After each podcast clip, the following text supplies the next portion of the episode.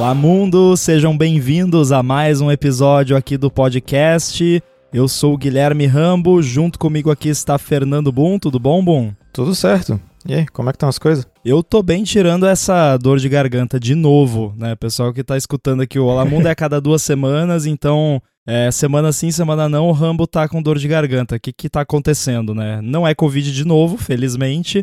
É um bug aí que eu peguei porque eu estava na festa da Gigahertz, olha que legal. Fui lá no encontro que rolou em São Paulo. Pra você ficou um pouquinho difícil de ir, né, Boom? Você tá meio longe. Foi, foi, ficou longe. é, pra quem não se lembra, é, Boom está em Portugal e no caso ali, acho que você nem tava em Portugal, tava em viagem da empresa, né? Isso. É, aí não, não rolou, mas eu tava lá, foi bem legal. Mas, né, voltei aí com uma herança, mas como eu já disse no ADT na semana passada, valeu a pena pegar a laringite para ter participado da festa, que foi muito legal, foi muito bom ver todo mundo lá. É, algumas pessoas que escutam o Olá Mundo, inclusive algumas pessoas que não são programadores nem programadoras que escutam o Olá Mundo, que sempre me deixa surpreso.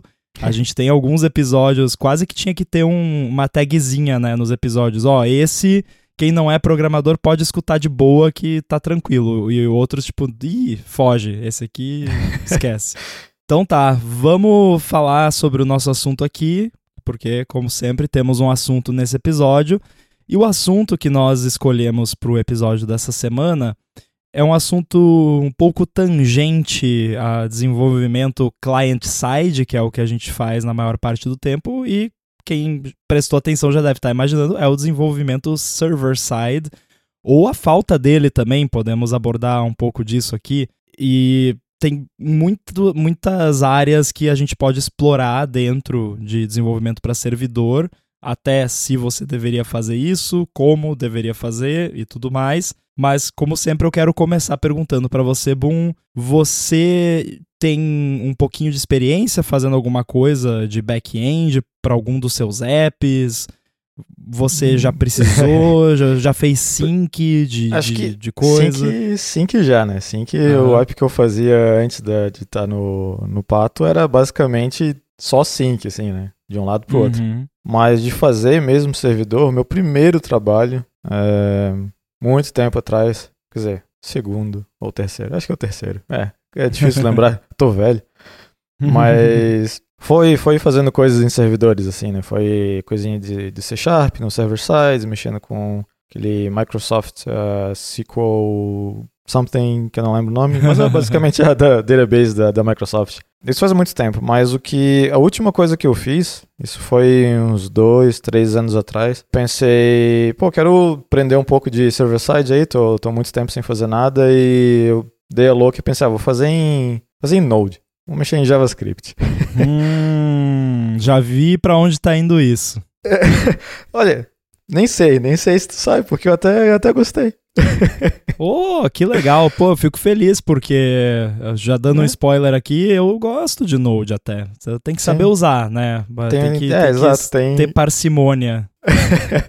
eu tenho, tenho um clássico problema do JavaScript que me incomoda toda vez que eu vou usar, que é difícil de ler o código pelo fato de que tu tem uma função lá, ela pode retornar, pode não retornar, retorna um número, retorna uma string, retorna o que tu quiser, não, ou não retorna. Retorna Essa... nan. É, a assinatura do método não tem nada que te ajuda, então tem, tem essas coisas que me, ainda me incomodam muito. Até queria dar uma olhada em TypeScript por causa disso, ou, ouvi falar que é bom para pessoas que têm esses problemas que nem eu. Uhum. É, mas foi, apesar dos pesares, foi, foi uma experiência bem, bem interessante, assim, foi bem, foi bem rápido de fazer as coisas, né? tem muito material de suporte. Para alguém que, como eu, que não tem experiência com JavaScript e tal, foi bem fácil, né? É, fazer o Zero to Hero e começar alguma coisa. E lembrando lá do, das antigas, quando eu fiz umas coisinhas com PHP também e tal, foi, foi bem melhor. Essa, basicamente, eu queria fazer um aplicativozinho simples, só de, de conceito, assim, né? Como para controle de finanças e tal. E acabou funcionando bem legal. Foi bem tranquilo fazer. Para base de dados eu usei o Mongo. Uhum. Foi bem tranquilo fazer a conexão entre os dois também. Fazer o deploy lá no Heroku também, bem, bem fácil mesmo. O MongoDB é bacana para projetos em JavaScript, principalmente, porque ele meio que. O banco de dados é JavaScript. Não é, exa... não é uhum. isso, né? Mas, tipo, a representação que ele dá para os documentos, né? Porque não é um banco de dados relacional, então você não tem tabelas, você tem hum. documentos. Hum. A representação deles é basicamente um JSON, né? Então hum. você pluga ali no seu JavaScript e, e sai acessando as paradas.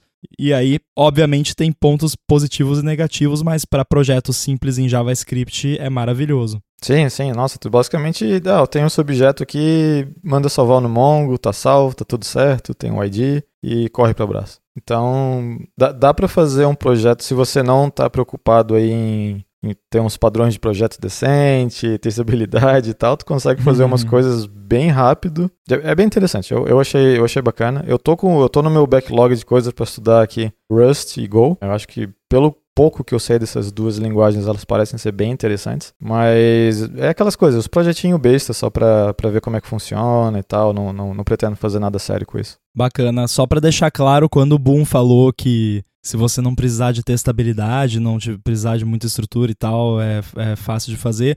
Não é, não é que você quis dizer que não dá para fazer isso com Node ah, claro. com JavaScript, né? Só que sim, no seu sim. caso era uma parada de teste rápida e aí você sim, não precisava exato. de nada disso, foi super rápido fazer, porque existem projetos no ar aí em produção extremamente profissionais, com teste, com tudo, que é feito em Node e, e tá tudo bem. Ah. Eu tenho vários projetos em, em, em produção que usam Node.js.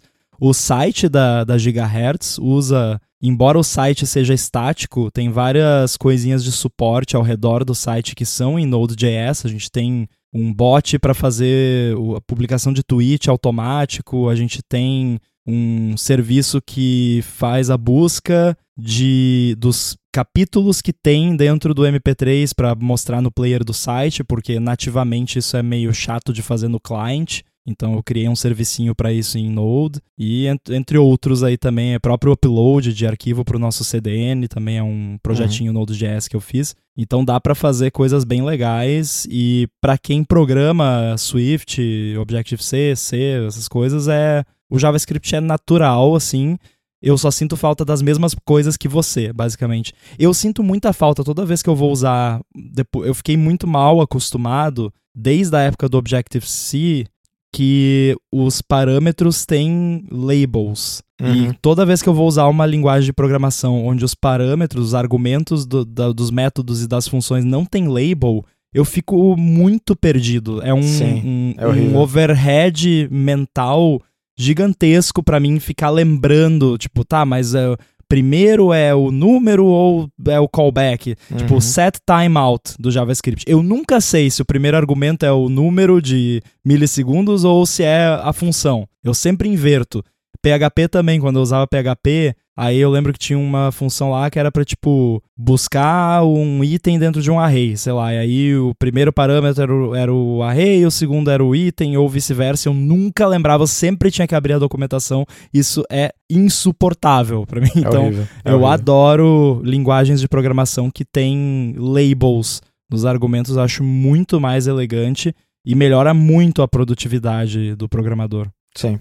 Eu não sei se tu viu, se tu abriu uma ideia tipo IntelliJ da vida e fazer alguma coisa em Java. Como o Java não tem label nos argumentos, pelo menos até onde eu sei, né? A IDE é bota. Uhum. Então, facilita, mas é aquela coisa, tu depende da IDE, porque a linguagem em si tem aquela coisa de, ah, tipo, eu acho que o Python até, se eu não me engano, tu consegue botar o label, mas não é necessário. Daí o pessoal acaba não usando.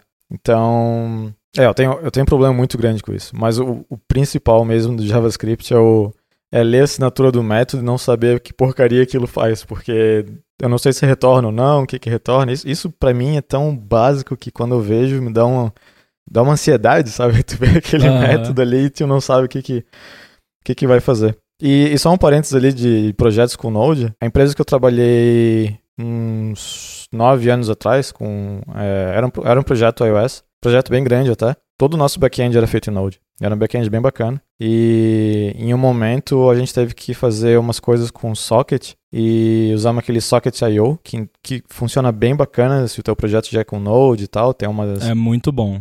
É, eu, não, eu não sei como é que tá hoje, né? Mas na época era bem bacana mesmo. E tinha, já tinha até um SDK do, do pessoal do Socket.io para Objective-C na época e tudo mais. Era bem tranquilo de usar, open source. Hoje em dia você consegue integrar com isso com uma camada bem fina em cima do framework Network, Uhum. Ou então você pode usar o Swift Neo também para fazer isso. Mas uh, ainda existem também esses SDKs terceirizados que fazem uma integração mais completa. Mas se você precisa fazer um uso básico de, de Socket I.O., você consegue fazer hoje em dia uhum. com pouca ou nenhuma dependência, o, o que é bem legal. Uhum. E até, acho que para fazer um gancho aqui, um dos motivos de eu ter feito em, em Node foi porque eu comecei a eu, quando estava fazendo aquele projetinho de, de sample lá, eu comecei a fazer com Swift, é, Swift no servidor. Eu pensei, não, ok, eu entendo Swift, eu consigo fazer as coisas em Swift bem, minha velocidade vai ser ok. Só que, sabe quando é aquela coisa que é parecido, só que não é igual? Então, quando fica parecido o suficiente, acaba te atrapalhando mais do que se não fosse? Sim. Porque, é, pelo menos na época que eu estava fazendo a, a, essa, esse servidor com Swift, é, muita coisa que tu usa normalmente em Foundation e tal não funcionava no Linux. Uhum. Então era sempre aquela coisa de, não, eu sei fazer isso, é só fazer isso, isso e aquilo, daí nada funcionava. Daí, ok, qual que é a alternativa?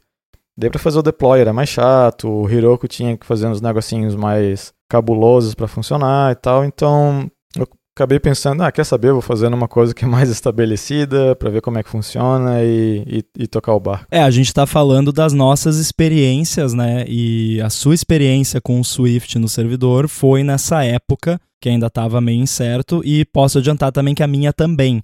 Então, quem está escutando, que é programador, programador iOS, que pensa em explorar Swift no servidor, não vai só pelo que a gente está falando, vai atrás e vê como é que tá hoje em dia, é, né? Porque certeza as coisas evoluíram, tipo, nessa época, na época que eu tava fazendo as minhas brincadeiras lá com Vapor e tudo mais, uhum. o, o Source, né, o, o, Swift não tinha nem Source Stability, era... Então, tipo, uhum. a próprio, própria sintaxe do Swift não tava 100% fechada ainda. Então, tava uma zona e mudava o tempo todo, e isso é uma coisa que especialmente para quem é que nem a gente, que não é programador back-end, vai fazer uma parada ali para o seu app para funcionar e tal. Normalmente o que, que vai acontecer? Você vai escrever o negócio, vai funcionar e o negócio vai ficar lá.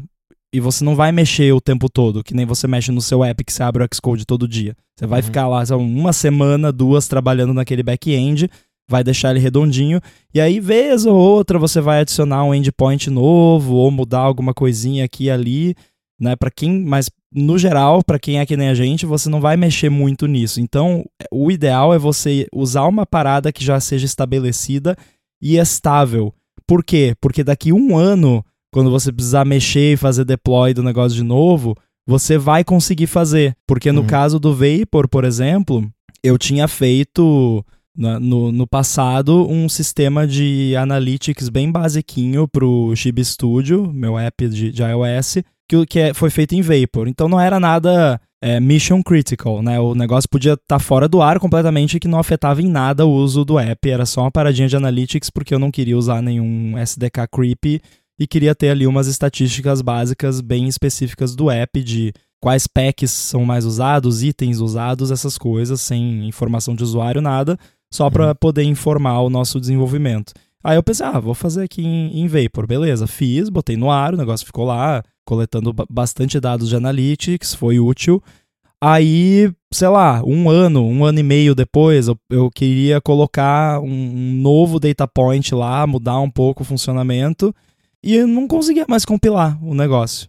Tipo, não compilava mais. Ah, era Vapor 1.5, sei lá. E aí, ah, agora tem o Vapor 2, que precisa ser Swift 4 e o negócio era Swift 3, e aí ia ter que reescrever tudo, sabe? Nossa, pra... é. Aí, ah, whatever. peguei, refiz em Node e tá lá até hoje. E, tipo, volta e meia eu mexo lá, já adicionei features até grandes, novas. Uhum. A gente colocou compartilhamento do, dos seus tibs usando o link, que ele cria um link lá no, no serviço.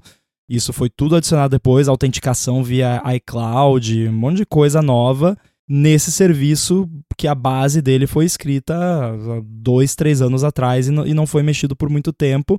Mas eu chego aqui, dou um NVM ali, install, para instalar a versão do Node que está travado ali pelo arquivo Node version e vai, sabe? Não, não vai parar de funcionar. E o deploy eu fiz em Docker então, enquanto aquela imagem de Docker existir e estiver funcionando, esse serviço funciona. E como não é uma parada super crítica e tal, se eu demorar um pouquinho para atualizar a versão de Node, não é o fim do mundo. Já atualizei Sim. nesse meio tempo, mas é, como é uma parada estabelecida, o Node não é tipo, ah, do Node 15 para o 16 você vai ter que reescrever todo o seu negócio. Não, no máximo ali vai quebrar, vai mudar a assinatura de uma funçãozinha ali, uma coisa, nada que você não resolva com find e replace rápido. Uhum. Então, para coisas que você precisa que fiquem muito tempo no ar, que normalmente é o caso de um back-end, e principalmente no nosso caso, que não é o nosso trabalho do dia a dia, que você vai sentar ali do, das 9 às 5 para fazer,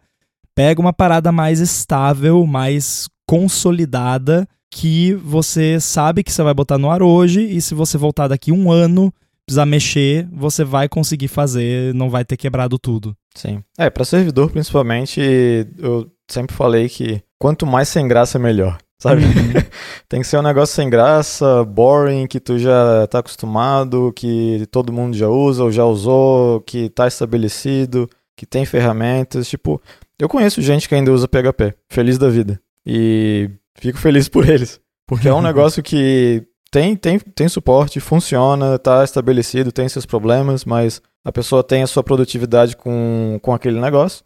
E, e é isso, toca, toca a bola pra frente, porque se, se tá funcionando, se não tem nenhuma brecha de segurança gigante, alguma coisa assim, sabe? Quanto mais é, entediante for essa, essa linguagem para ou, ou infraestrutura mesmo, né, para tu fazer o teu servidor, provavelmente é melhor, porque quando começa a pegar coisa muito nova, são essas coisas que ano que vem já vai ter vai quebrado compatibilidade com o que tu está usando, e depois de mais um ano, mais ainda, então, e depois de mais um ano você é abandonado. Então, é, é, legal pegar coisas bem estabelecidas, sabe? O próprio Ruby on Rails já tem muita gente, ah, não, isso é, isso é muito velho, sei lá o quê. Cara, funciona, tem muito projeto gigante feito com, feito com isso, é, o suporte ainda existe, a comunidade é grande. Então, eu particularmente não gosto muito de Ruby. É, eu acho meio complexo de entender aqueles símbolos todos. É, mas é, geralmente quando se, se preciso usar o Ruby, eu tento usar Python. então, é, mas, mas é isso, é uma linguagem que está lá, está estabelecida, tem bastante material, sabe, serviços gigantes é, feitos em cima disso. Se eu não me engano, o GitLab usa bastante é, no, no back-end deles. E então, então é isso. É, é, a diferença também do teu do projeto de vou fazer essa projetinho aqui para brincar e eu vou fazer esse projeto aqui para coisa séria, para trabalho, para tentar ganhar dinheiro ou não. Porque se for um negocinho só pra, pra brincar, daí qualquer coisa vale, né? Quanto mais louco, uhum. mais, mais divertido. Mas se é um negócio que de fato tem que dar suporte para seja lá o que você está fazendo, é, eu, eu recomendaria ficar com as coisas mais estabelecidas, mais sem graça, mais é, com, com, uma comunidade relativamente ativa, porque se pegar algo muito novo aí é, é fácil de, de cavar a própria cova. Tem uma crítica também que eu, que eu faço a algumas propostas de frameworks e tal, de, de server-side Swift, mas que acontece em outras áreas também. Mas é essa questão da complexidade, porque eu lembro quando eu fui estudar Vapor de novo, faz um tempo, então talvez já mudou tudo, e é só uma crítica minha à forma como alguns desses projetos são estruturados, nada a ver com a qualidade técnica ou com as pessoas envolvidas é, feito o disclaimer, é, o que me incomoda é assim: ah, eu vou usar Vapor para fazer o meu servidor. Aí você vai lá, começa a ler a documentação e tal. Ah, e aí para você falar com o seu banco de dados, você vai usar o Eloquent.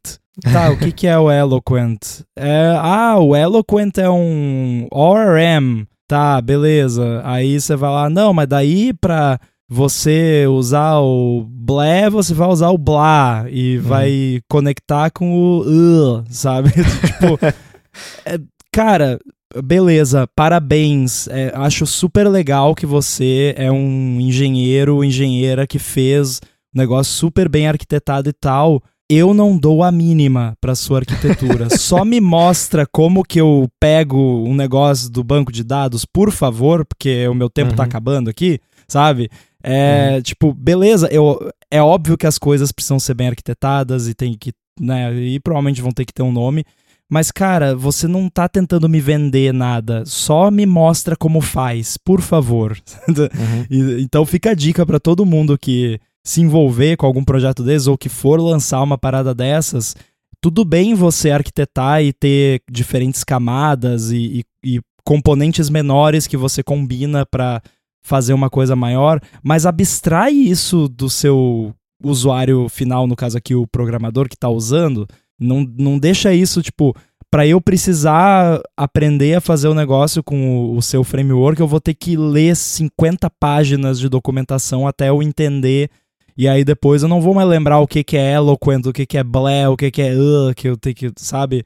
Uhum. Então, fica a dica aí para simplificar um pouco as coisas, principalmente no começo. Se eu quiser depois, depois que eu já vi que, que funciona e que eu quero ir mais a fundo, aí eu vou estudar a arquitetura e vou aprender sobre essas paradas, mas deixa no começo ali um getting started simples, sem precisar uhum. me expor a, a esses detalhes de implementação que não me interessam naquele momento. Sim. É, inclusive essa questão de simplicidade para começar. Não sei se tu lembra, nem sei se ainda existe, vou até procurar aqui. O Champ, que uhum. tu instalava, vinha com, se eu não me engano, era PHP, um Apache Server e um MySQL, e tudo falava já bem entre si, porque tu baixava esses negócios, eles já vinham tudo configurado. Era basicamente dar um start, começar a escrever o teu código lá e tava tudo rodando. Aquilo uhum. era maravilhoso, assim, porque, né, tipo, é, o, o começo né? Porque tu pensa, tu vai começar uma coisa, acho que a gente até comentou aqui, né? Tu vai começar no mundo iOS,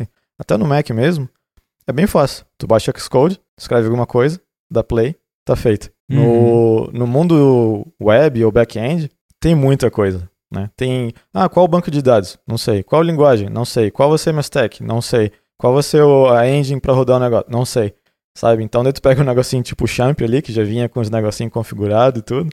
Era era bacana, resolvia bastante problema. O mais próximo disso hoje em dia, eu acho que é o Docker, né? Que, só que aí já é bem mais complexo, você precisa aprender o mínimo de Docker, mas quando você Sim, e achar a imagem o... que tu quer, no caso, né? Ah, mas isso é fácil, né? Mas quando você aprende sim, o básico de Docker, você consegue baixar essas imagens que já vem com tudo sim, pronto ali, né? Inclusive recomendo quem ainda não começou, tá escutando ainda não começou a mexer com isso, é, recomendo fortemente já começar usando o Docker, porque aí você não vai ficar instalando um monte de coisa na sua máquina, estragando coisa uhum. na sua máquina, porque trocou a versão do OpenSSL, sabe, um monte de loucura que você tem que instalar. Você faz no Docker ali, fica tudo containerizado. Se der problema, você apaga a imagem e faz outra. Meio abrindo parênteses aqui, uma coisa que sei lá, eu descobri no passado, uns, uns anos atrás, que eu ainda acho interessante, porque eu achava que Docker sempre era virtualizado, mas no Linux, quando tu roda, ele não é virtualizado. Então, a experiência de usar Docker no Linux é extremamente melhor do que usar no Windows ou no Mac. Não sei se você já percebeu isso. É, porque no, no Linux ele usa um suporte do kernel. Exato. Que é. Ele não, fa não é exatamente uma virtualização. Ele é. é um container, mas é um container rodando no hardware da sua máquina. Sim. No, assim, deve ser melhor a experiência, mas eu posso dizer assim, no Mac aqui Apple Silicon com bastante memória, ah, com, agora que ele suporta, né? Porque sim, no começo ele não tinha suporte para Apple Silicon, então era horrível. Mas agora que ele suporta bonitinho ali, usa até o virtualization da Apple, uhum. funciona lindo, é, é, super rápido e eficiente e tudo mais. Sim. Mas é, realmente no Linux é mais bacana porque o Linux, na verdade o Docker surgiu usando esse recurso do kernel do Linux que era até meio uhum. obscuro na época, pouca gente sabia da existência ou usava isso. Então é, é bacana que, que no Linux a experiência é melhor por causa disso. Sim. Não, é, Docker, Docker é muito bacana mesmo. E, e o motivo de eu sempre lembrar disso é que eu penso que é, quando eu peguei o Raspberry Pi, tinha umas coisas assim, ah, tu pode usar Docker pra instalar isso, pra instalar aquilo, e eu ficava pensando, porra, mas meio pesado, né? Não, botar um negocinho, um Docker num paizinho desse ali, não, não vai dar conta. Mas daí tu, tu instala, tu vê que o negócio é bem tranquilo, assim, né? Comparado com Mac ou com Windows, que daí de fato tem que usar uns recursos a mais. Por mais que no, nos, nos Apple Silicon hoje em dia tu não vai sentir, né, que tá pesado ou, ou, ou que tá comendo muito recurso, mas em comparação pega bastante. Daí eu, eu, eu acho interessante só, porque é, é extremamente eficiente, é, é muito fácil de, de você ficar brincando com coisas novas sem destruir a tua máquina. Eu lembro nas antigas quando eu ficava brincando de. Sei lá, quando eu meio que era back-end dev. É, tu vai testar uma coisa e tu testa outra, quebra tudo. Tua máquina vai. é. Eu tenho que comprar outra agora, porque a minha explodiu aqui. então, um, um Docker para tu aprender coisas novas é muito bom. É muito bom mesmo, porque tu pode fazer o que quiser e tu sabe que a tua máquina vai continuar ali bonitinha. É, com, com certeza. Vale o investimento de tempo em aprender essas tecnologias. Este episódio do Olá Mundo é patrocinado pela ExpressVPN. A ExpressVPN oferece duas grandes vantagens que são uma conexão segura para você navegar e a possibilidade de você usar a internet como se você estivesse em qualquer país do mundo. A questão da privacidade todo mundo já sabe. Quando você se conecta especialmente a um Wi-Fi público, não é nada impossível alguém se enfiar ali no meio da sua conexão e colocar os seus dados em risco. Com a ExpressVPN, você protege a sua conexão e você passa a usar o seu dispositivo, seja computador, celular, tablet ou até mesmo uma TV, com absolutamente tudo criptografado e como se você estivesse numa espécie de modo anônimo permanente. Isso quer dizer que ninguém consegue rastrear a sua atividade nem olhar para os dados trafegados.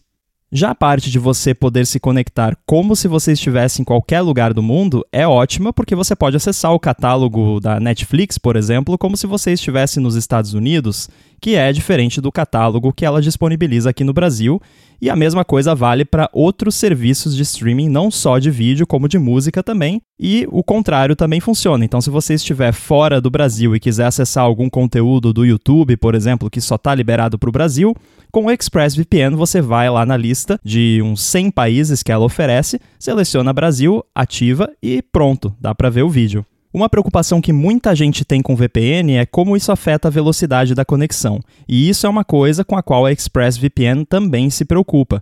Por isso, ela oferece uma conexão rápida, sem atraso, conexão estável, confiável e, é claro, segura. Então, para você conhecer mais sobre a ExpressVPN, faz o seguinte: acessa expressvpn.com/olamundo e com esse link você vai ganhar três meses grátis na assinatura do plano anual.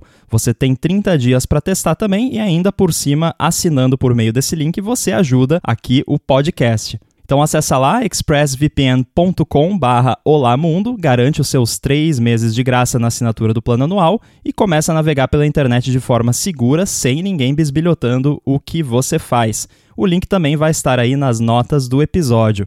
Muito obrigado ao ExpressVPN pelo patrocínio desse episódio do Olamundo e pelo apoio a toda a Gigahertz.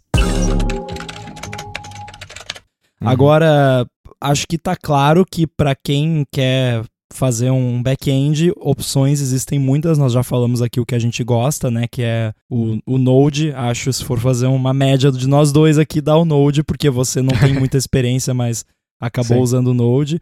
Eu já usei PHP também no, no passado, hoje em dia, quando eu preciso, eu uso Node. Pretendo explorar de novo o Swift, porque agora que está tudo mais consolidado e tem já o Async Await, que torna a programação. Assíncrona mais agradável, pretendo dar uma olhadinha de novo.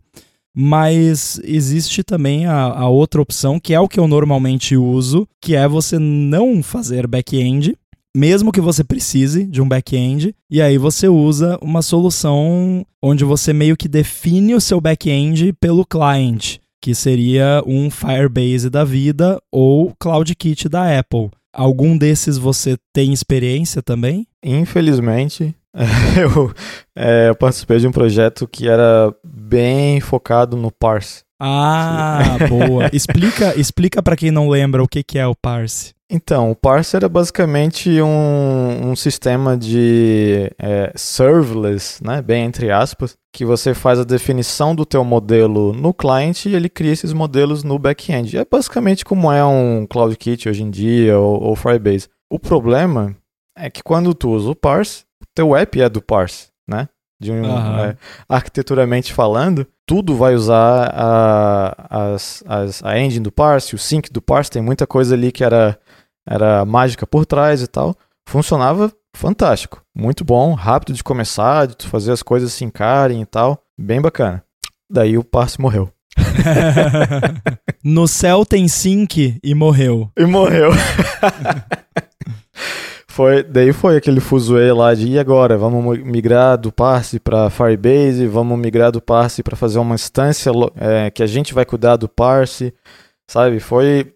Eu nem lembro o que aconteceu, eu acho que eu saí do projeto antes de precisar migrar, mas eu acho que foi pro Firebase, se eu não me engano. Mas foi um inferno. É.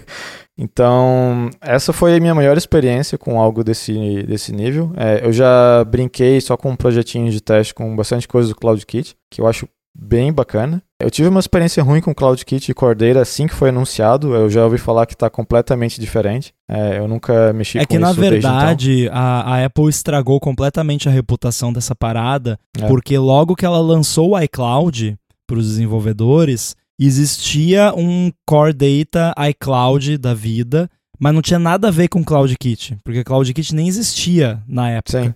Uhum. E essa parada era horrível e funcionava muito mal e quebrava todos os apps e Apple teve é. que pedir desculpa e um monte de desenvolvedores, os, os usuários perderam todos os dados, foi horrível. E aí eles descontinuaram isso e aí recentemente, acho que uns dois anos atrás, eles introduziram o iCloud, o, o Core Data com CloudKit, que aí uhum. é outro back-end, não tem nada a ver com, com aquela outra parada. E hoje em dia, quase tudo, assim como eu falei na semana retrasada, que tem um monte de coisa no iOS, nos sistemas de Daemon e de aplicativos que usam Core Data, o mesmo vale para CloudKit no, nos apps e outras coisas, que assim, ah, o, o, o pareamento dos AirPods usa CloudKit. Tipo, o, o sync do, do seu negócio de saúde é CloudKit, o Notes, Reminders, aplicativo de fotos, calendário da Apple, tudo hoje em dia usa CloudKit. Inclusive, o, a nossa classe favorita, NS Ubiquitous Key Value Store, usa CloudKit também por trás hoje em uhum. dia. Antigamente não usava, hoje em dia está usando também. Então, o, o iCloud é o CloudKit basicamente, uhum. e vice-versa. É, então é uma parada muito mais uh, reliable do que essa loucura de Core Data era no, no passado. E você, obviamente, não precisa usar com Core Data, você pode usar o CloudKit sem usar o Core Data. E uhum. você pode, inclusive, você não precisa usar a integração que a Apple fez do, do Core Data com CloudKit. Você pode fazer a sua própria, Eles que é o que uma, eu fiz. Uma API em JavaScript, né, também? Também tem usar, uma, é. tem uma API em JavaScript e tem serviços REST também. Tem uma uhum. API REST lá que você chama e você consegue fazer tudo que o framework faz no device.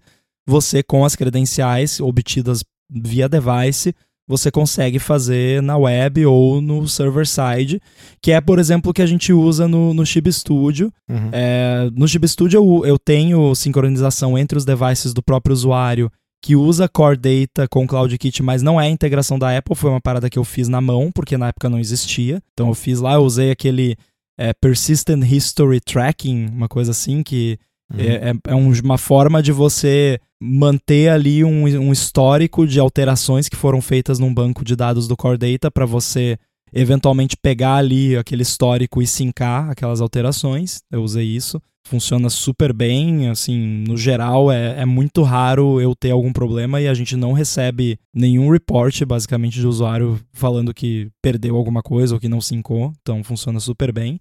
É, você tem a integração nativa com o Core Data se você quiser. Se fosse hoje em dia, eu faria usando isso, né? Porque é mais fácil. Uhum. Enfim, funciona super bem, mas você tem também essas integrações mais customizadas. Então, se você quiser usar o, Core, o, Core, o Cloud Kit para quase tudo, mas tem, ah, tem um negocinho ali que é um pouquinho diferente, você pode integrar com um serviço seu. Então, no, no próprio Chip Studio, a gente tem uma opção lá de você mandar uma das suas criações para um amigo que vai mandar uma push notification e tal. Até daria para fazer 100% com CloudKit, mas não ia ficar tão uhum.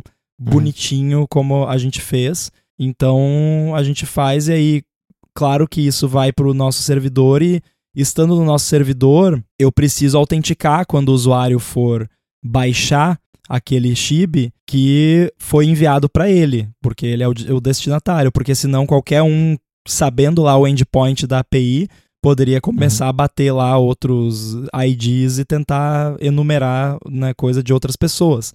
Então o que ele faz é quando a pessoa abre o push ou abre um deep link lá que tem um, um chip que foi compartilhado especificamente para ela, lá no nosso back-end, uh, primeiro no app ele vai gerar um authentication token do CloudKit. Então isso é uma coisa que o framework te dá, vai enviar esse token para o servidor e o servidor vai chamar o servidor do CloudKit para perguntar: esse token corresponde a esse usuário que é o o destinatário desse item, sim ou não. Esse sim, ele pega lá a informação e devolve para o usuário.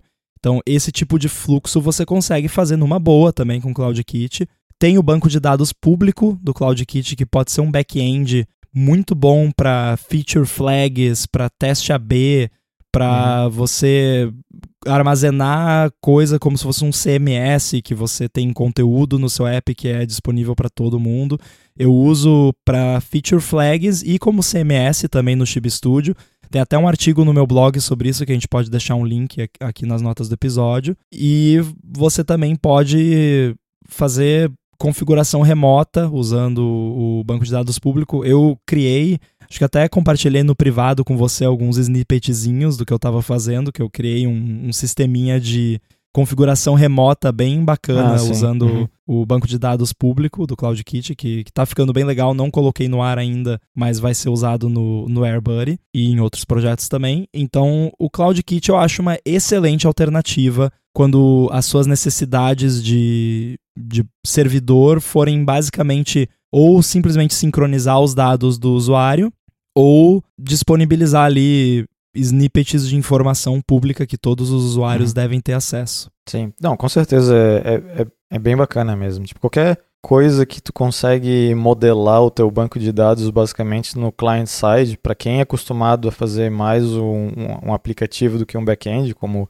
grande maioria dos devs iOS macOS, é uma mão na roda bem grande, assim, né? Porque eu diria que é bem comum que a maior é, necessidade desses apps é fazer algum tipo de sync. Né? Sim. Porque eu tenho um iPhone, eu tenho um Mac, eu que tenho outro iPhone. Então, sync é uma coisa bem comum, assim. Então, a Apple dando esse, esse framework aí pra gente, pra gente usar é com certeza algo que vale a pena ser, ser bem investigado.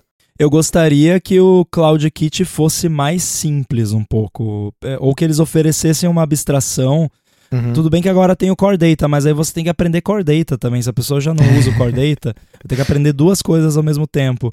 Porque assim, o CloudKit ele pode ser usado para sync e funciona maravilhosamente bem. Uhum. Porém, você tem que implementar na mão o negócio, basicamente. Tipo, Sim. eles te dão todos os building blocks, mas a implementação é toda sua. Você que tem que fazer. E é um saco, é muito boilerplate, é, é chato, sabe?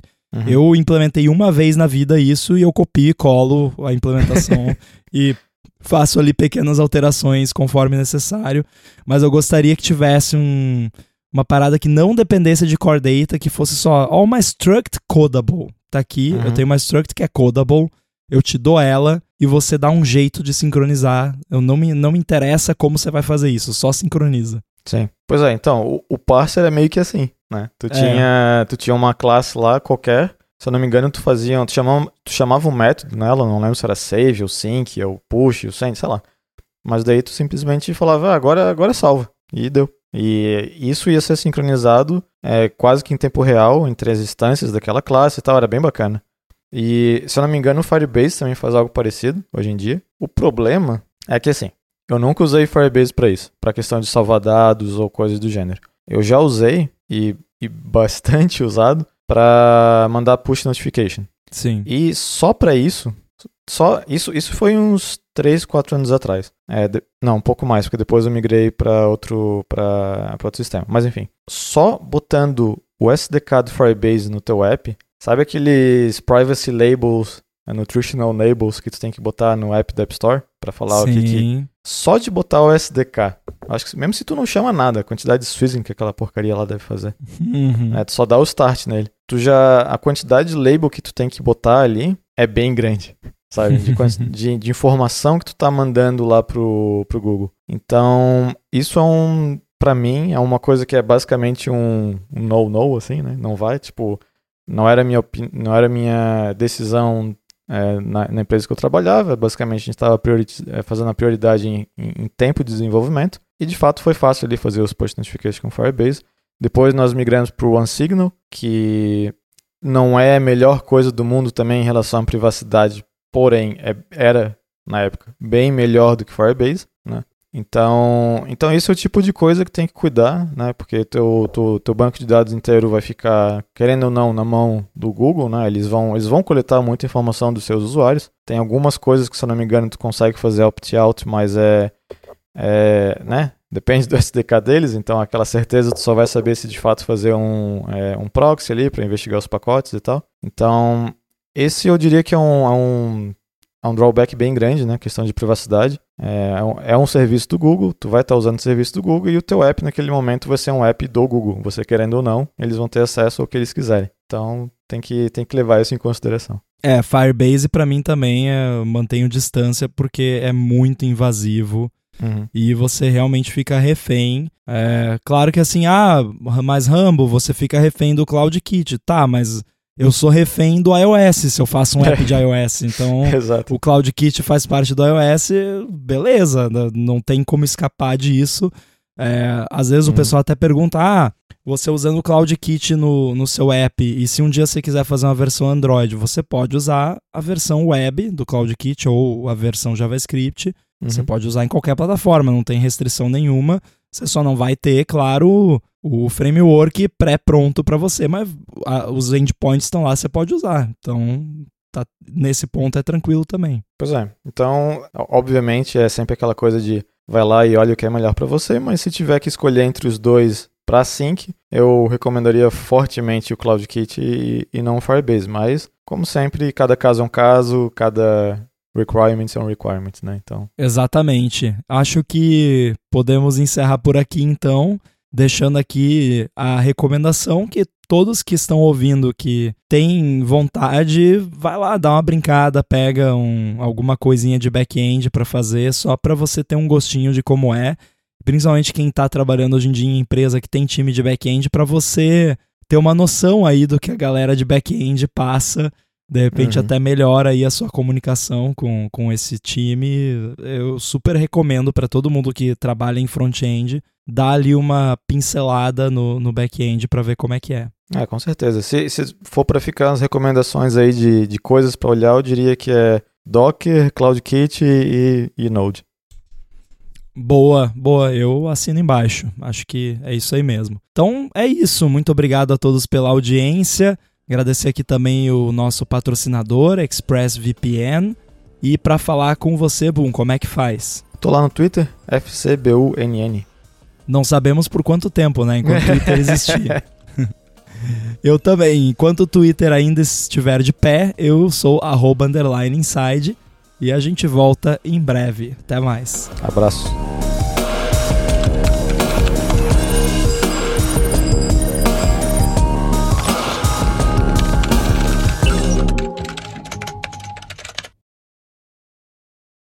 Olá, mundo!